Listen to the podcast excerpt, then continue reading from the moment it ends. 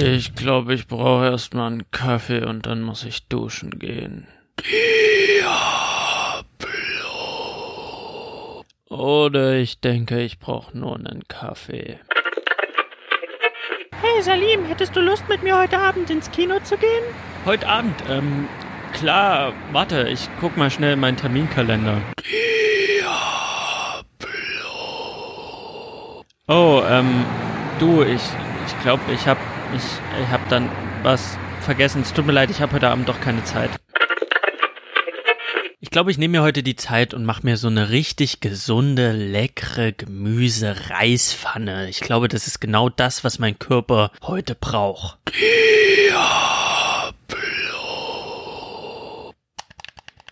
also ich hätte gerne einmal die Pizza Amsterdam mit Käse im Rand. Und zu den Pizzabrötchen unbedingt Aioli. Also das wäre mir ganz wichtig. Ja, vielen Dank. Dankeschön. Bis später. Tschüss. Hallo, mein Name ist Salim Kabara und ich gehöre zu den anonymen Diabolikern.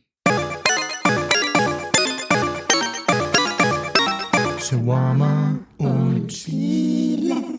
Diablo 3 für die Switch und Alltagsrassismus in Sachsen. Zwei Themen, die überhaupt nichts miteinander zu tun haben. Herzlich willkommen zur 14. Folge von Shawarma und Spiele. Die treuen Hörer unter euch, die kennt's ja schon. Es gibt am Anfang immer einen Shawarma-Teil, bevor wir zum Spieleteil kommen. Und in dem Shawarma-Teil geht es halt immer um mein Leben, um meine Vergangenheit, um meine Gegenwart, um Dinge, die mich so beschäftigen. Und ich habe diese Woche meine dritte Woche im Medienbereich ähm, absolviert. Ähm, ja, ich hatte wieder Pressekonferenzen, Interviews, Umfragen, Nachrichten, die ich gemacht habe. Das ist ganz viel Stoff für andere Podcast-Folgen, denn heute soll es um ein anderes Thema gehen.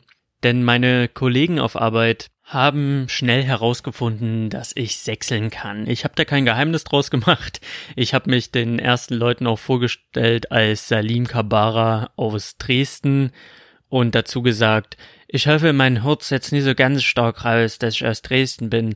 Ich versuche immer möglichst Hochdeutsch zu sprechen. Meine Mutter hat mich auch so erzogen. Sie selber ist gebürtige Dresdnerin, aber sie findet das ganz schlimm, wenn man so übertrieben sechselt. Deswegen hat sie da immer darauf geachtet. Ich bin ihr da auch unheimlich dankbar, weil auch im Berufsleben, wenn man jetzt nicht gerade in Sachsen tätig wird, ist es nicht so schön, wenn man sich vorstellt als, nö, hallo, ich bin der Salim und ich äh, würde gern im Medienbereich arbeiten. Ich könnte mir auch gut vorstellen, einfach vor der Kamera zu stehen oder mit einem Mikrofon rumzulaufen und da halt einfach die Leute zu befragen das ist ja äh, nichts, was man irgendwie nach draußen tragen sollte. Man sollte da schon möglichst Hochdeutsch sprechen und da war ich ganz froh, dass ich das mehr oder weniger gelernt habe. Aber es passiert dann doch ab und zu mal, dass mir das ein oder andere sächsische Wort rausrutscht. Auch im Podcast sage ich manchmal och statt auch oder nur statt ja.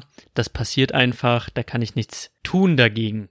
Meine Kollegen machen sich daraus oft einen Spaß, weil ich bin da eine Rarität hier im Westen in Köln, dass sie da immer wieder darauf zu sprechen kommen, dass ich eben sächsisch rede. Da kommen dann diverse Jokes, die aber alle harmlos sind, wo ich selber drüber lachen kann, wo ich dann selber meine Jokes noch oben drauf setze. Und das ist alles in einem Rahmen. Und letztens, als ich so ein bisschen rumgealbert habe mit den anderen Kollegen, hat eine Kollegin dann gemeint, ach, lass den Salim doch mal in Ruhe mit, mit seinem Sächsischen oder mit eurem äh, Spesen über Osten, so der arme Kerl. So ungefähr hat sie so ein bisschen versucht, Partei für mich zu ergreifen. Das fand ich ganz doll lieb, aber ich bin ganz anderes gewohnt. Also das war für mich alles in einem absoluten Rahmen. Ich habe mich zum keinem Moment gemobbt gefühlt und es war ja auch alles lustig und nicht persönlich beleidigend oder angreifend oder sonst irgendwie problematisch, weder für mich noch für die Arbeitsatmosphäre. Das war alles Albernheiten, über die ich selber lachen kann und wo ich selber sehr viel Spaß hatte mit den Kollegen.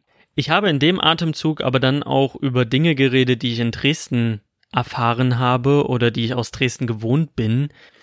Denn ich sehe sehr deutsch aus, aber ich heiße Salim Kabara und das hat dazu geführt, dass ich in Dresden lange Zeit vor Pegida, lange Zeit vor Flüchtlingskrise Zeuge wurde von Alltagsrassismus, der sich gegen meinen Vater gerichtet hat, oder Alltagsrassismus, Rassismus, der sich gegen mich gerichtet hat oder wo ich irgendwie ins Visier geraten bin als Halblibanese, der unheimlich deutsch aussieht. Ich möchte hier an dieser Stelle auch ein bisschen vorsichtig sein, weil das ist ein Spiele-Podcast, wo ich über mein Leben rede, da ist das nun mal Teil meines Lebens. Ich würde mir aber niemals anmaßen, jetzt eine Analyse zu stellen oder zu sagen, das ist jetzt so und so, sondern es ist halt meine subjektive Wahrnehmung. Und ich weiß einfach für mich, diese Rassisten, die bei Pegida mitlaufen, diese besorgten Bürger, die hat es schon immer gegeben. Und damals noch vor Pegida war es halt bei einem Stammtisch, bei einem Grillfest, wenn man aufs Thema kam, da wurde dann halt gesagt, naja, da sagst du jetzt mal nichts dazu. Und alle haben gewusst, was er hätte sagen wollen.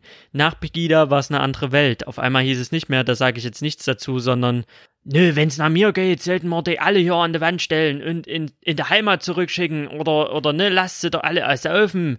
Also so sehe ich das, das ist meine Meinung. Diese Meinung hatte er vor Pegida, diese Meinung hatte er jetzt. Nur mit Pegida, mit der Flüchtlingskrise, mit diesem Aufbegehren der Wutbürger hat er oder sie das Gefühl, jetzt ist es in Ordnung, solche Dinge zu sagen. Rassismus wurde salonfähig, ändert aber für mich in meinem Leben, in meiner Wahrnehmung nichts, dass ich schon vorher im, in der Schule, da gab's das alles noch nicht, das war 2009 oder so, immer wieder Sprüche gehört habe, wie zum Beispiel auch von Lehrern, ja, bei dir zu Hause ist das wohl anders, aber hier, hier in Deutschland läuft das so und so, was für mich besonders befremdlich war, weil ich bin deutsch aufgewachsen, ich wurde deutsch erzogen und ich dachte mir, was meint sie mit bei mir zu Hause? Ich meine, wir hatten ein Haus in Freital, ich bin in Dresden zur Schule gegangen. Was meint sie mit zu Hause?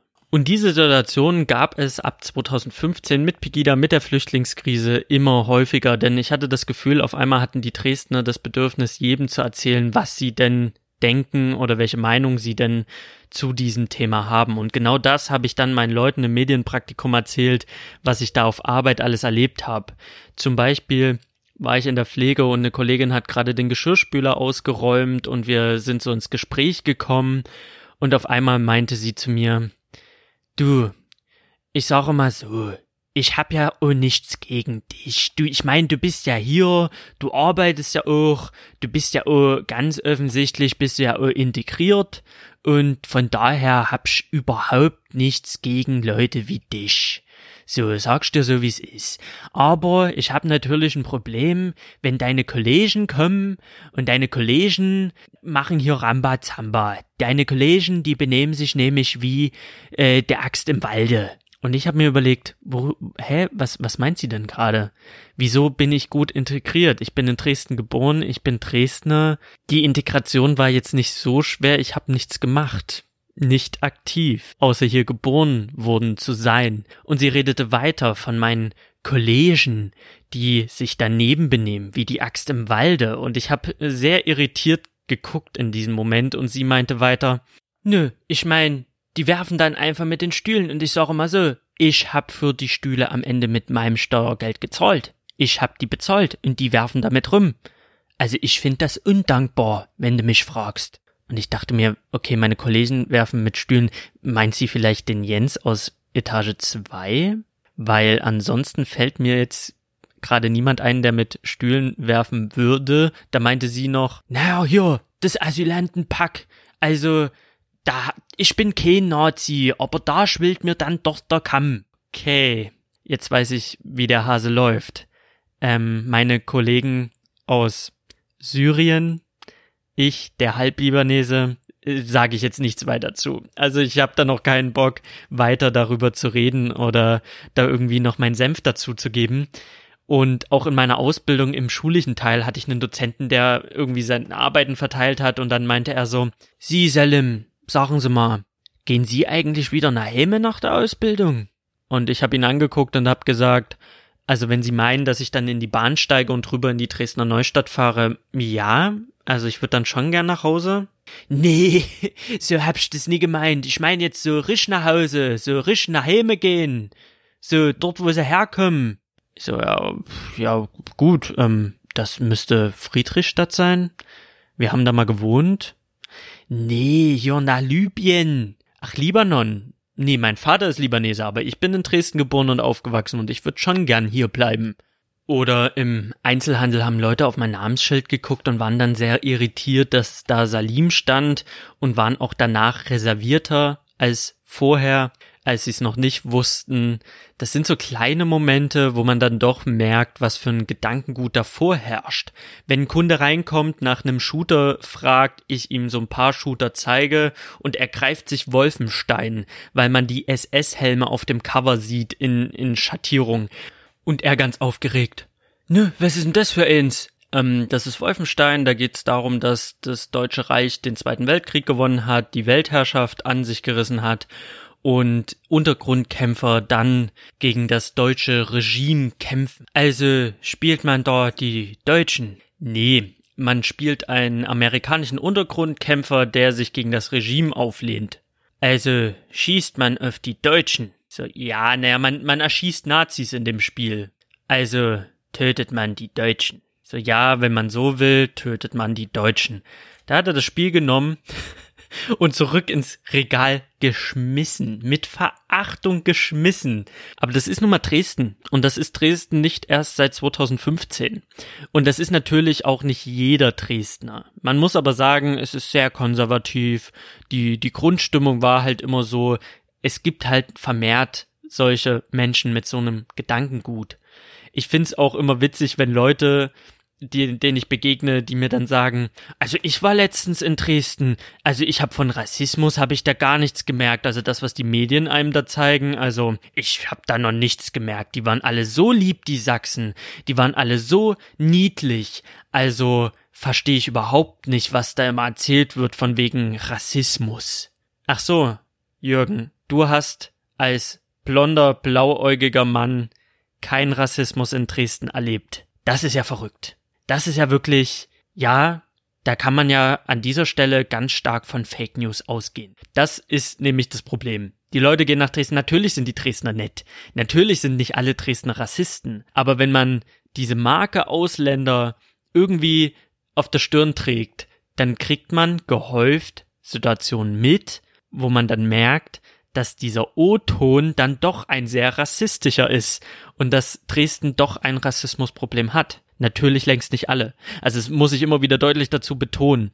Aber man kriegt es natürlich gehäuft mit, wenn man als Salim Kabara durch Dresden rennt. Und eigentlich müsste ich jetzt an der Stelle der Vollständigkeitshalber auch eine andere Sicht der Dinge beleuchten, finde ich persönlich. Also natürlich ist es meine subjektive Wahrnehmung, natürlich habe ich Rassismus erfahren. Das heißt aber nicht, dass äh, Dresden, dass das alles Rassisten sind. Das äh, auf gar keinen Fall. Da gibt es genügend tolerante Menschen. Es passierte mir aber gehäuft und ich habe da einige Geschichten dazu. Aber natürlich müsste man auch sehen, welche Ängste treibt die Menschen um. Diese Ängste sind natürlich ähm, streckenweise nachvollziehbar. Da müsste man als Politik daran arbeiten, über die sollte man sich auch nicht lustig machen, meiner Meinung nach, sondern sagen, okay, diese Ex Ängste existieren und die jetzt als Rassisten abzustempeln und einfach äh, wegzuwischen, wäre falsch, sondern die sollte man dann wirklich ernst nehmen und daran arbeiten. Aber es gibt natürlich auch einfach die dummen Rassisten und die sollte man, deren Ängste und Probleme sind nicht ernst zu nehmen. Aber jetzt aufzuschlüssen, welche, äh, welche Ängste sind äh, irrational und welche Ängste sind einfach real oder welche Probleme gibt es da in Dresden, in Deutschland und generell seit der Flüchtlingskrise? Das ist so so ein umfassendes Thema, das würde hier an der Stelle einfach den Rahmen sprengen. Deswegen möchte ich es jetzt nochmal runterbrechen als ja, in Dresden im Osten kriegt man verstärkt so etwas mit, wenn man Salim Kabara auf der Stirn stehen hat, also solche rassistischen Sachen und das nicht erst seit Pegida, aber natürlich sind nicht alle Dresdner Rassisten. Es gibt da Probleme auf beiden Seiten. Man müsste jetzt halt abwägen, wo kommen diese Probleme her? Welche Ursprünge hat die? Also ich finde so ein Thema, äh, da ist es wichtig, das allumfassend zu beleuchten, im Detail zu beleuchten. Und vielleicht ist da mein Podcast einfach die falsche Plattform, weil ich jetzt auf die Uhr gucke und mir denke, shit, du musst jetzt noch Weihnachtsgeschenke einpacken, du musst jetzt noch äh, deinen Koffer packen, weil morgen früh dein Flieger geht, zurück in der Heimat, schön zurück nach Dresden. Und ich deswegen noch ein paar Dinge zu tun habe und ich möchte noch über Diablo reden. Und deswegen möchte ich einfach nur zusammenfassen, sich auf Arbeit so ein bisschen über, über das Ostding lustig machen. Da kann ich herzlich drüber lachen, da kann ich viel dazu erzählen. Aber was ich meinen Kollegen dann erzählt habe, war einfach, dass ich aus Dresden ganz andere Sachen gewohnt bin, diskriminierendere Dinge erlebt habe als diese Späßchen und es einfach oftmals auffällig ist, dass es halt gehäuft in Dresden stattfindet, weil in Köln ist mir das halt noch nicht passiert. Das ist einfach das, was ich so ein bisschen erzählen wollte. Der Alltagsrassismus in Dresden. Aber ich möchte jetzt auch nicht mehr rausnehmen, da weiter ins Detail zu gehen, weil das würde jeglichen Rahmen sprengen. Und deswegen ist es hier nur mein kleines, meine kleine Geschichte über Dresden, meine kleinen Erfahrungen ohne Anspruch auf Korrektheit oder Vollständigkeit. Und damit kommen wir zu dem Spieleteil von Shawarma und Spiele zu Diablo 3 Eternal. Eternal. Lasst mich noch mal schnell auf die Verpackung gucken. Die Eternal Collection. Diablo. Alles fing mit Diablo 2 an. Auf jeden Fall hat mein Bruder immer sehr viel Diablo gespielt und ich habe ihm dabei zugeguckt, aber selber habe ich es nie gespielt. Ich fand es auch immer mega gruselig, das Spiel. Und dann habe ich irgendwann, als ich so 14 war, mit ihm mal im Koop das Ganze ausprobiert, habe mein Paladin ganz böse verskillt und dann war das Thema Diablo für mich erstmal Geschichte. 2012 fing dann so ein bisschen der Hype an, weil Diablo 3 stand vor der Tür und ganz viele Leute haben über Diablo 3 geredet. Man hat im Internet ganz viel gesehen und ich dachte mir, wow, das wäre ein Spiel, was ich auf jeden Fall spielen würde. Aber ich habe keinen PC und ich bin auch Konsolenspieler. Ich habe eine PS3 zu Hause und ähm, das war's damals noch 2012 und ich habe das dann nicht weiter beachtet und 2013 wurde dann Diablo für die 360 und die PS3 angekündigt und da war ich scharf drauf. Das war so um die Zeit mit GTA 5. Ich habe GTA 5 gespielt. Ich hatte GTA 5 noch nicht ganz durch und ich habe gerade angefangen mit meinem allerersten Nebenjob bei bei einem Supermarkt und auf einmal hatte ich BAföG plus Nebenjob und auf einmal hatte ich Geld. Das war so das erste Mal in meinem Leben, wo ich wirklich Geld hatte und wo ich nicht gucken musste, gönne ich mir jetzt die 60 Euro oder nicht, sondern ich hat's halt einfach. Und ich kann mich noch erinnern, ich bin auf Arbeit gekommen und mein äh, Vorgesetzter hat mir einen Brief gegeben, meine Abrechnung und da stand drauf, was ich verdient habe in diesem Nebenjob in diesem Monat. Und als mir bewusst wurde im Arbeitszimmer, das ist das Geld, was jetzt gerade auf meinem Konto landen wird oder schon ist, bin ich von diesem Supermarkt, weil der in, in so einem der war in so einer Mall, bin ich dann Etagen weiter höher gegangen zu Saturn und habe mir Diablo 3 geholt. Und auf einmal hatte ich zum ersten Mal in meinem Leben zwei Spiele gleichzeitig zu Hause, weil ich immer ein Typ war, ich habe immer das eine Spiel gespielt und wenn ich damit fertig war, habe ich das zweite Spiel gespielt und auf einmal hatte ich zwei Spiele zu Hause. Großer Fehler, weil ich habe dann GTA 5 ganz ganz äh, stark durchgeprügelt, um mich dann Diablo 3 zu widmen und Diablo 3 hat mich sofort in seinen Bann gezogen und ich war sofort im Tunnel. Ich bin da auch relativ unbedarft an die Sache rangegangen. Also ich habe Spielszenen gesehen, ich habe das Cover gesehen, ich dachte mir, ja, Diablo ist ja das, was mein Bruder immer gespielt hat.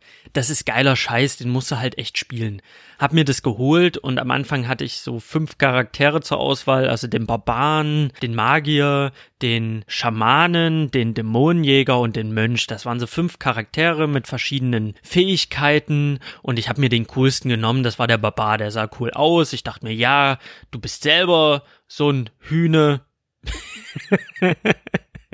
Mit dem kannst du dich identifizieren. Du nimmst den Barbaren und dann ging es sofort los. Ich habe meine ersten Monster geschlachtet, bin in das erste Dorf rein und ich habe noch die Texte gelesen, denn ähm, das Ganze ist zwar synchronisiert, aber es gibt immer noch so einen Text und ich habe dann so zugehört und den Text parallel dazu gelesen, weil ich mir dachte, okay, hier wird eine Geschichte erzählt, es gibt eine Story, die von Anfang bis Ende, der man folgen kann und ich habe aber ganz schnell festgestellt, das ist ganz großer Scheiß. Also, ich bin ein Typ, die, wenn ich eine Story spiele, ich will dann halt dann schon was von der Story mitkriegen und ich habe mir im ersten Spieldurchlauf tatsächlich jeden Dialog angetan, jedes scheiß Buch gelesen, was ich in dieser Spielwelt gefunden habe und das ist die vergoldetste Spielzeit überhaupt.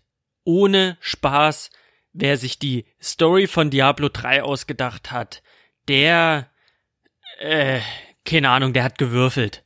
Das äh, kann ich mir nicht anders als erklären.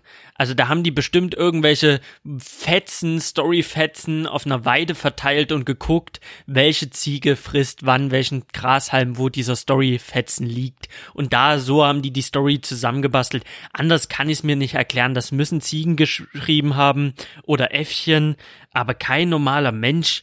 Also, Leute, die Story von Diablo 3, das ist ja die, der hirnverbrannteste Kackmist, den ich jemals in meinem Leben spielen musste. Aber das Schöne an Diablo 3 ist, dass die Story völlig, aber auch völlig egal ist. Denn das, was in diesem Spiel zählt, ist Loot. Looten und Leveln. Und alle, die den Podcast jetzt schon hören, alle, die diesen Podcast verfolgen, die werden mitbekommen haben, dass ich bei Spielen ganz oft schätze, wenn man als kleiner Wurm anfängt und dann zum mächtigen Helden wird. Also da führe ich gerne einen Monster Hunter an und jedes andere Rollenspiel. Wirklich als kleiner Pups anfangen und irgendwann die mächtigste Klinge führen, die mächtigste Ausrüstung haben und alles kaputt schnetzeln und man erinnert sich dann, während man die größten Monster dahin schnetzelt, als wären sie nichts, erinnert man sich an den Anfang. Man erinnert sich daran, ach ja, den Zombie, den musste ich noch mit fünf Schlägen zur Strecke bringen. Aber mittlerweile, da reicht einfach nur, wenn ich ihn angucke. Und das ist doch wunderschön. Das ist doch das, wofür ich spiele. Und genau das macht Diablo in seiner reinsten Form. Und deswegen hat bei mir die Sucht auch ganz schnell gekickt. Denn gerade am Anfang hatte ich dann irgendwann nach so ein, zwei Stunden Spielen das Gefühl von, okay, die Story ist Banane. Ich mache hier immer dasselbe. Ich krieg neue Fähigkeiten hinzu. Das ist ja ganz cool. Ich kann mich nicht verskillen, weil die Fähigkeiten vorgegeben sind. Das heißt, ich vom Anfangslevel, damals noch äh, äh, bis zu Level 60, also von Level 1 bis Level 60, werden immer wieder äh, Fähigkeiten freigespielt. Ich schalte alle Fähigkeiten frei. Ich muss sie also nicht selber auswählen, habe deswegen auch nicht das Problem, mich zu verskillen, weil ich am Ende immer noch raussuchen kann, welche Fähigkeit denn am besten wäre. Deswegen von daher war ich da schon mal auf der sicheren Seite im Vergleich zu Diablo 2. Aber ansonsten habe ich gemerkt, so wirklich kickt's grad nicht bis ich dann nach zwei Stunden den ersten krassen Gegenstand gefunden habe. Das war irgendeine Klinge und ich dachte mir, wow, wie viel Schaden macht diese Klinge? Was ich dann später erfahren habe, nicht so viel, aber in dem Moment war es einfach so, nice, so muss das. Und auf einmal wurde aus, ich mache jetzt die Konsole aus, wurde, okay, ich guck mal, was es da noch gibt. Und immer wenn ich an den Punkt kam, ah, so langsam könnte ich jetzt mal aufhören, so langsam könnte ich mal die Konsole ausmachen, habe ich einen Helm gefunden, habe ich einen Handschuh gefunden, habe ich eine Rüstungsplatte gefunden für die, für die Brust, für die Schulter oder Stiefel oder irgendeine, irgendeine geile Hose, die meinen Charakter nicht nur cooler hat aussehen lassen, sondern auch mir Fähigkeiten verliehen hat oder mich stärker gemacht hat. Und ich wurde immer mächtiger und immer mächtiger. Und dieses dieses Glücksgefühl von nice, ich habe einen geilen Gegenstand gefunden, das war so enorm, dass aus den ich mach mal nach zwei Stunden die Konsole aus wurde ein drei, vier, fünf, sechs Stunden und ich habe meinem Bruder davon erzählt, dass ich halt gerade Diablo 3 spiele und er war so, ah, Diablo kenne ich, ja, habe ich ja Teil 2 immer gespielt, das war super.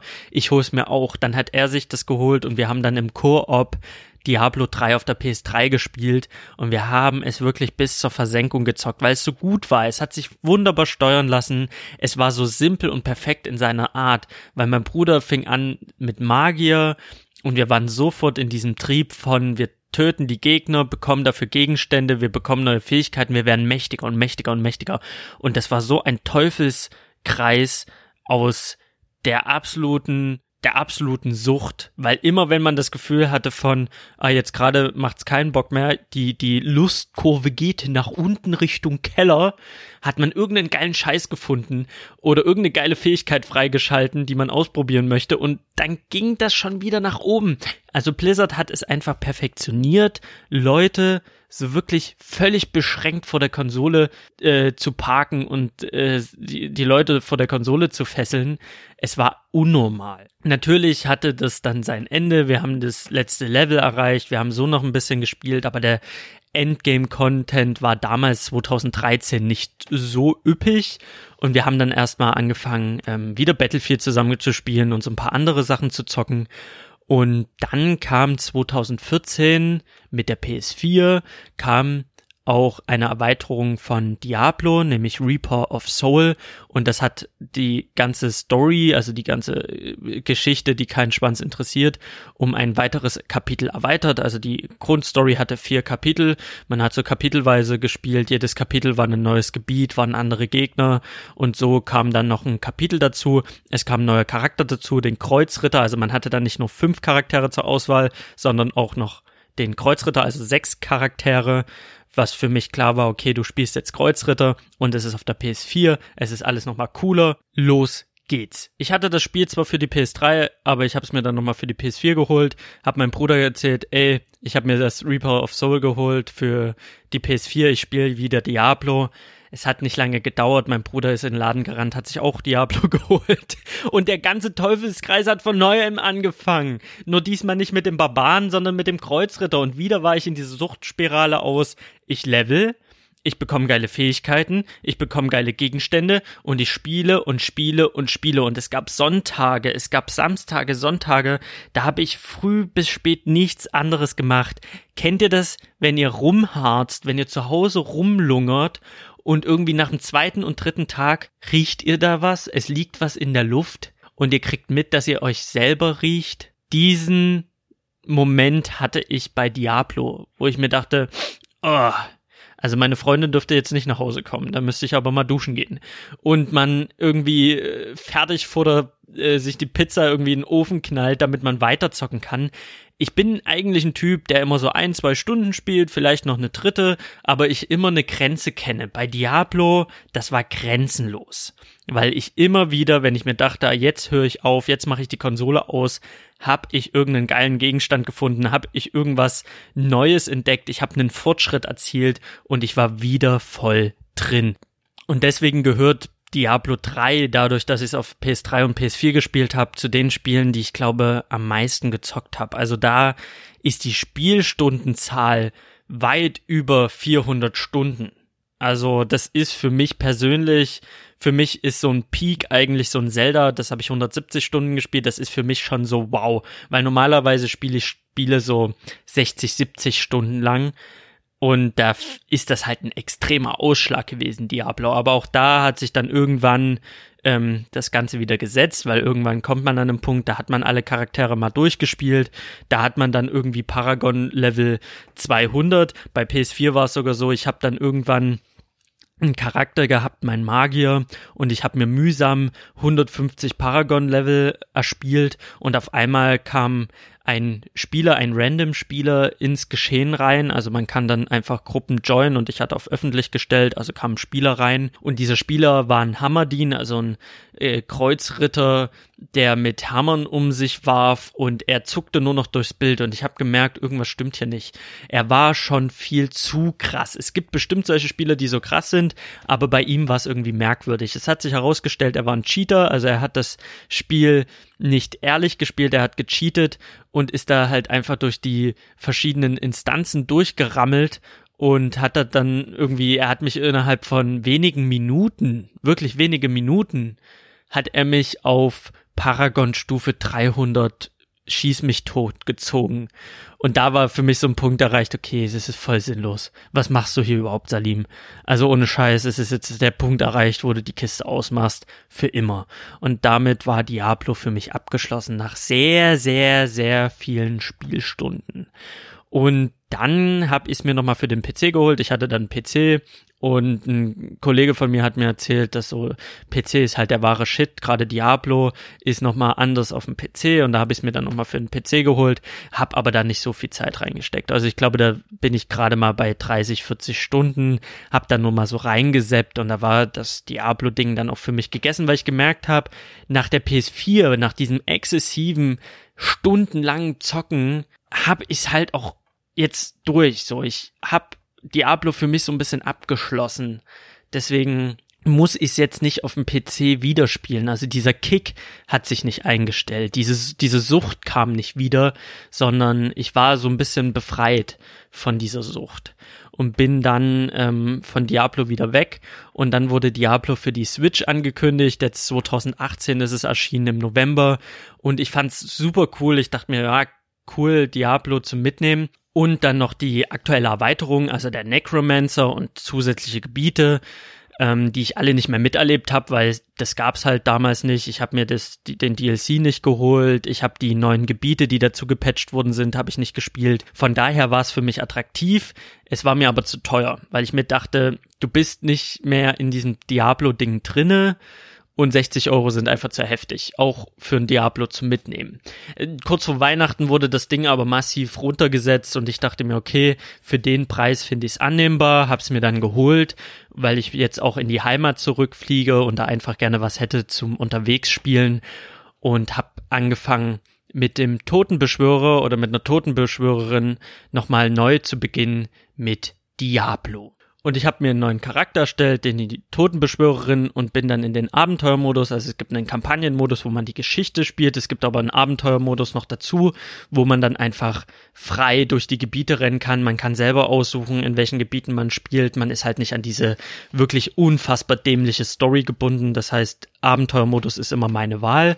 Und ich habe den Totenbeschwörer angefangen und dachte mir, okay, du hast so lange kein Diablo mehr gespielt, du fängst jetzt wirklich bei Null an und erlernst es dir so wieder Stück für Stück. Und es ist halt ganz einfach. Die Steuerung auf der Switch ist äh, super easy, ist super cool.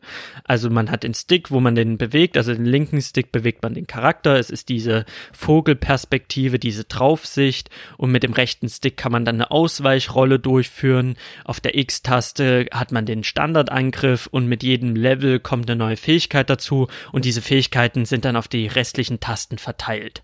Also wirklich, was das angeht, hat Blizzard schon auf der Konsole, also auf der PS4, tolle Arbeit geleistet und auf der, auf der Switch spielt sich das Spiel einfach unfassbar gut. Es läuft flüssig im im Handheld-Modus, es läuft flüssig im Dock-Modus auf dem Monitor. Es sieht halt nur nicht so geil aus. Also dadurch, dass ich PS4 und PC gewohnt bin, ist es natürlich im Dock-Modus der Monitor. Da kennst du das Gesicht von deinem Charakter nicht mehr. Also wenn man jetzt im Hauptmenü ist, da sieht man immer den Charakter, den man aktuell spielt. Der ist schon sehr pixelig. Also es sieht ein bisschen aus, als hätte man ähm, ein Gameboy-Spiel auf den Monitor gezerrt. Also wirklich nicht, nicht wirklich schön. Die Umgebung, also die, die Gestaltung der Umgebung, die sieht schön aus, aber der Charakter an sich im Monitormodus, der ist nicht wirklich crisp. Also das sieht auf dem PC, auf der PS4 wesentlich besser aus. Also das ist wirklich sichtbar, ähm, sichtbares Downgrade, wo man dann wirklich überlegen muss als PlayStation und PC-Spieler, der jetzt vielleicht noch eine Switch hat, muss ich mir das Spiel für zu Hause holen? Auf gar keinen Fall. Also wenn Diablo für die Switch, dann nur unterwegs, denn im Handheld-Modus sieht das Ganze wunderbar aus. Es ist ein bisschen klein, muss ich sagen. Also manchmal ist es mir fast zu klein, was so Gegenstände angeht. Aber an sich ist es, sind das 60 FPS, es läuft flüssig, es sieht gut aus, es ist crisp auf dem Handheld-Modus und da macht es eigentlich am meisten Spaß. Im Bus habe ich gespielt, ich habe im Bett gelegen gespielt, ich habe auf dem Klo gespielt. Es ist einfach fantastisch. Und ich habe mich mit dem Totenbeschwörer so ein bisschen befasst, habe so ein bisschen rumgespielt und habe auch ganz schnell festgestellt, shit, du hast jetzt hier wieder Geld ausgegeben und du hast das Gefühl, wie auf dem PC irgendwie so der richtige Kick kommt nicht auf. Also dieses Grundprinzip ist immer noch suchtergreifend, aber mich zieht es halt nicht so rein, weil ich kenne die Gebiete, ich kenne die Monster. Ich habe das Spiel so viele hunderte hunderte Stunden gespielt, dass ich es fast ich habe es zu Ende gespielt für mich persönlich. Und der, der Handheld-Modus, der hat mich so ein bisschen motiviert, es zu spielen, aber dieser Endkick kam halt nicht am Anfang. Und dann hat ein Kumpel erzählt, er spielt's halt gerade und er hat hier den äh, Season-Charakter gemacht. Also Blizzard hat immer so Season-Aktionen, da kannst du dann halt für vier Monate sind's, glaube, kannst du eine Season spielen. Du erstellst einen Charakter von null auf im Season-Modus und die Blizzard gibt dir dann halt immer so Aufträge, die du machen kannst mit dem Charakter. Also das ist einfach Endgame-Content, damit du die Spieler am Ball hältst. Und er hat gesagt, er spielt halt diesen Season-Charakter. Und wenn die Season durch ist, wird der Charakter halt ins normale Spiel rübergeschoben und du hast halt halt, weiß ich nicht, kriegst halt irgendwelche Boni, extra Gegenstände, extra Scheiß. Also es ist so ein bisschen, so ein Special-Modus ist halt dieses Season-Ding. Und er hat gesagt, er spielt halt einen Season-Charakter und wenn ich Bock hab, kann ich ja ihm joinen.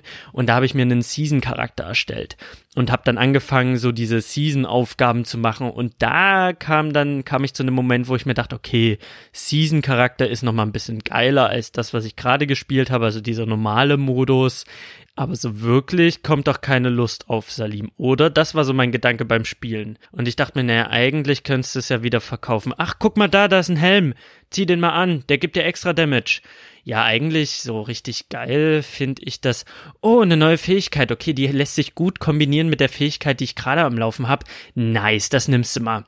Ja, also irgendwie so richtig Suchtfaktor kommt jetzt nicht auf. Nice, genau so eine Waffe habe ich eigentlich gebraucht. Ah, sie ist sogar legendär. Und was gibt sie mir? Nice. Also wenn ich jetzt Gegner töte, explodiert der Gegner und reißt noch drei andere Gegner in den Tod.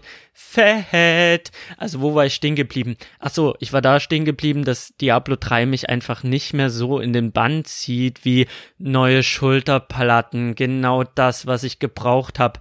Ähm, ja, irgendwie hat sich's ausgelutscht für mich. So nach etlichen Spielstunden ist es schön, das Spiel unterwegs zu haben auf der Switch. Aber der Suchtfaktor wie Dame, oh geil, Handschuh. Geil, die Handschuhe, die seltenen Handschuhe, die ich hatte, die waren so sinnlos. Ich, ich suche schon seit Stunden nach geilen Handschuhen. Endlich habe ich geile Handschuhe.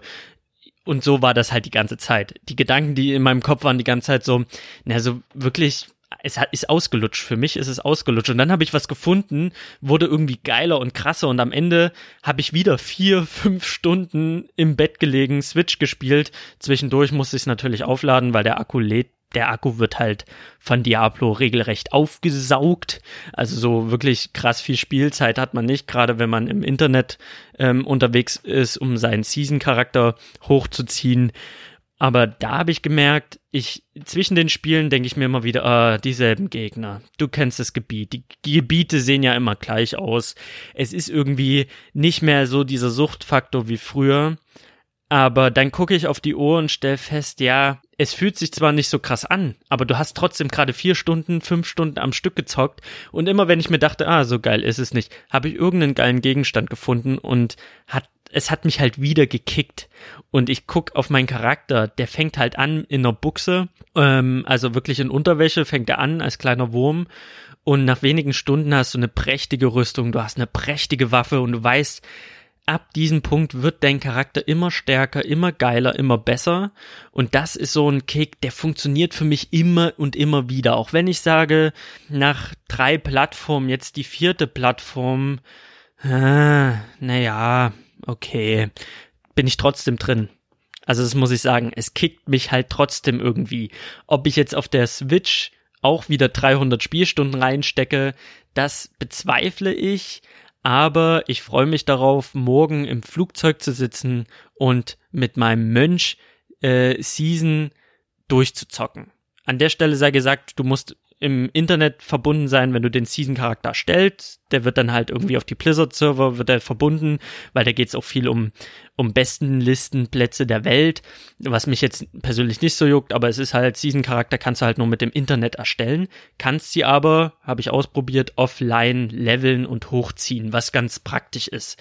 Also wenn du dir das Spiel jetzt für die Switch holst, du willst einen Season-Charakter machen, dann mach das nicht unterwegs, weil das geht nicht, sondern erstell dir den Season-Charakter mit dem WLAN und dann kannst du rausgehen und unterwegs zocken und das ist halt einfach wunderbar. Es spielt sich flüssig, es hat dieselben suchtergreifenden oder süchtig machenden Mechanismen wie vor sechs Jahren, als es das erste Mal für den PC erschienen ist. Und es ist einfach ein ganz großartiges Spiel. Also für alle, die jetzt nicht wissen, ja, Diablo, ich raff gerade nichts. Was ist Diablo? Diablo ist ein Hackenslay-Rollenspiel mit einer Draufsicht, also Vogelperspektive. Du hast einen Charakter, du hast mittlerweile sieben Klassen, die du auswählen kannst. Ähm, die alle sich anders spielen, die alle andere Fähigkeiten haben.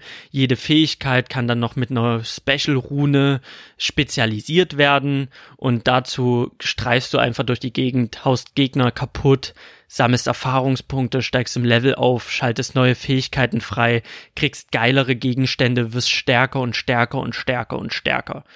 Das ist ein Open-End-Spiel. Ich glaube, das wird's am Ende für mich killen, weil das Problem ist, die ersten 70 Level, da sammelt man noch ähm, Erfahrungspunkte, um Fähigkeiten freizuschalten. Also bis Level 70 erhält der äh, Charakter immer wieder neue Fähigkeiten. Das sind Attacken, das sind passive Boni. Also er wird halt in der Form immer stärker, dass er halt ständig irgendwelche neuen Sachen lernt und man sammelt parallel dazu halt ständig neue Gegenstände. Ab Level 70 sammelt man keine regulären Level mehr, sondern man kriegt so Paragon-Level. Paragon-Level heißt einfach für jeden Level, Paragon-Level, kriegst du einen Paragon-Punkt und den Punkt kannst du dann verteilen auf er attackiert schneller oder er macht, er sammelt mehr Gold, also solche passiven Fähigkeiten und da kommt man dann schnell an den Punkt, da ist man dann, man hat dann die geilste Rüstung, man hat das geilste Schwert, man hat dann Paragon-Stufe das ist ja dann endlos Paragon Stufe 300 erreicht. Da fragt man sich dann, wofür tue ich das hier? Weil man findet kein Ende. Es gibt nicht den letzten Boss. Es gibt nicht irgendwann der Abspann, der einem sagt, okay, hier ist gut, sondern es ist halt endlos. Du kannst diesen Charakter auf Paragon Level 900 hochziehen und dein ganzes Leben in einen Charakter pumpen. Du kannst das aber das Ganze halt siebenmal machen, weil es sieben verschiedene Klassen gibt. Du wirst immer wieder ein anderes Spielerlebnis haben. Aber irgendwann komme ich persönlich an einen Punkt, wo ich sage, okay, bei Paragon Level 250, Paragon Level 300, wozu das Ganze? Und dann äh, wird's auch langweilig und dann lass es halt bleiben oder mach halt einen neuen Charakter auf. Also sowas halt immer bei mir. Ich glaube, das ist dann immer so der Knackpunkt. Aber bis dorthin hat man unheimlich viel Spielspaß. Für alle, die Diablo auf dem PC oder auf der Playstation gespielt haben, eine Switch zu Hause haben und sich fragen, hol ich es mir jetzt oder hol ich es mir nicht, den kann ich sagen, holt es euch, wenn ihr es unterwegs zocken wollt, weil es ist halt einfach eine super, super Portierung, es ist einfach super cool und ihr werdet wieder reingezogen, das auf jeden Fall und wenn ihr viel unterwegs seid, dann unbedingt. Wenn ihr sowieso Heimzocker seid und sagt, ich, ich spiele nur zu Hause, dann auf gar keinen Fall, weil die PS4 und der PC die bessere Wahl sind für die, für die Heim Zockerei. Unterwegs fantastisch, zu Hause auf gar keinen Fall, weil es dann doch nicht so crisp aussieht und man mit jeder anderen Konsole besser bedient ist. Für alle, die jetzt nur eine Switch zu Hause haben und von Diablo keine Ahnung, die müssen sich einfach die Frage stellen, ob sie mit Rollenspielen was anfangen können. Und wenn sie sagen, ja, ich kann damit was anfangen, als Magier rumzurennen, als Barbar rumzurennen und Monster kaputt zu kloppen, ich find's cool, im Level aufzusteigen, Erfahrungspunkte zu sammeln und neue Gegenstände zu finden, dann go for it. Geht los, holt euch Diablo, es wird euch reinziehen. Wenn ihr am Anfang so ein paar Schwierigkeiten habt und denkt, oh, die Story ist kacke, das ist voll stupide, das Spiel an sich, ich mache ja immer wieder dasselbe, dann wartet einfach, bis ihr euren ersten legendären Gegenstand findet, weil spätestens dann kickt einfach dieses Belohnungssystem in eurem Hirn und ihr denkt euch so, ich will mehr, legendäre Gegenstände und schon seid ihr ein Diablo-Zombie, der nur auf der Suche ist nach dem nächsten geileren Gegenstand. Für alle anderen, die eine geile Story suchen und den Looten und Leveln nicht so wichtig ist, die sollten auf jeden Fall die Finger davon lassen die können sich das Geld echt sparen. Also für alle, die Diablo noch nie zuvor gespielt haben und eher so dieser, ich mag eine Story, ich brauche jetzt nicht unbedingt das krasse Rumgelute, dann macht's nicht. Also das ist wieder einer dieser Spiele, die ich nicht uneingeschränkt empfehlen kann und möchte. Ansonsten sei abschließend gesagt, geile Portierung und ich werde dann, nachdem ich eingepackt habe, Geschenke und meinen Koffer, eine Runde Diablo spielen. Und damit habe ich alles gesagt, was ich sagen wollte. Yeah! Nee, ähm, damit habe ich alles gesagt, was ich sagen wollte und wünsche euch noch einen wunderschönen Tag, einen wunderschönen Morgen, Mittag, Abend, wann auch immer ihr das hört, wenn ihr das vor Weihnachten hören solltet. Ein wunderschönes Fest, guten Rutsch ins neue Jahr und für alle, die es erst 2019 hören, dann wünsche ich euch das trotzdem, weil äh, jedes Jahr ist Weihnachten, jedes Jahr ist Silvester. Lasst mir eine Bewertung auf iTunes da. Schreibt mir auf Instagram unter Shawarma und Spiele oder unter salimspodcast at gmail.com. Schreibt mir einfach, lasst einen Gruß da, lasst Kritik da, äh, erzählt mir irgendwas. Hätte ich voll Bock drauf. Ähm, ja, ihr seid tolle Hörer. Ich hab euch echt gern. Tschüss. Shawarma und Spiele.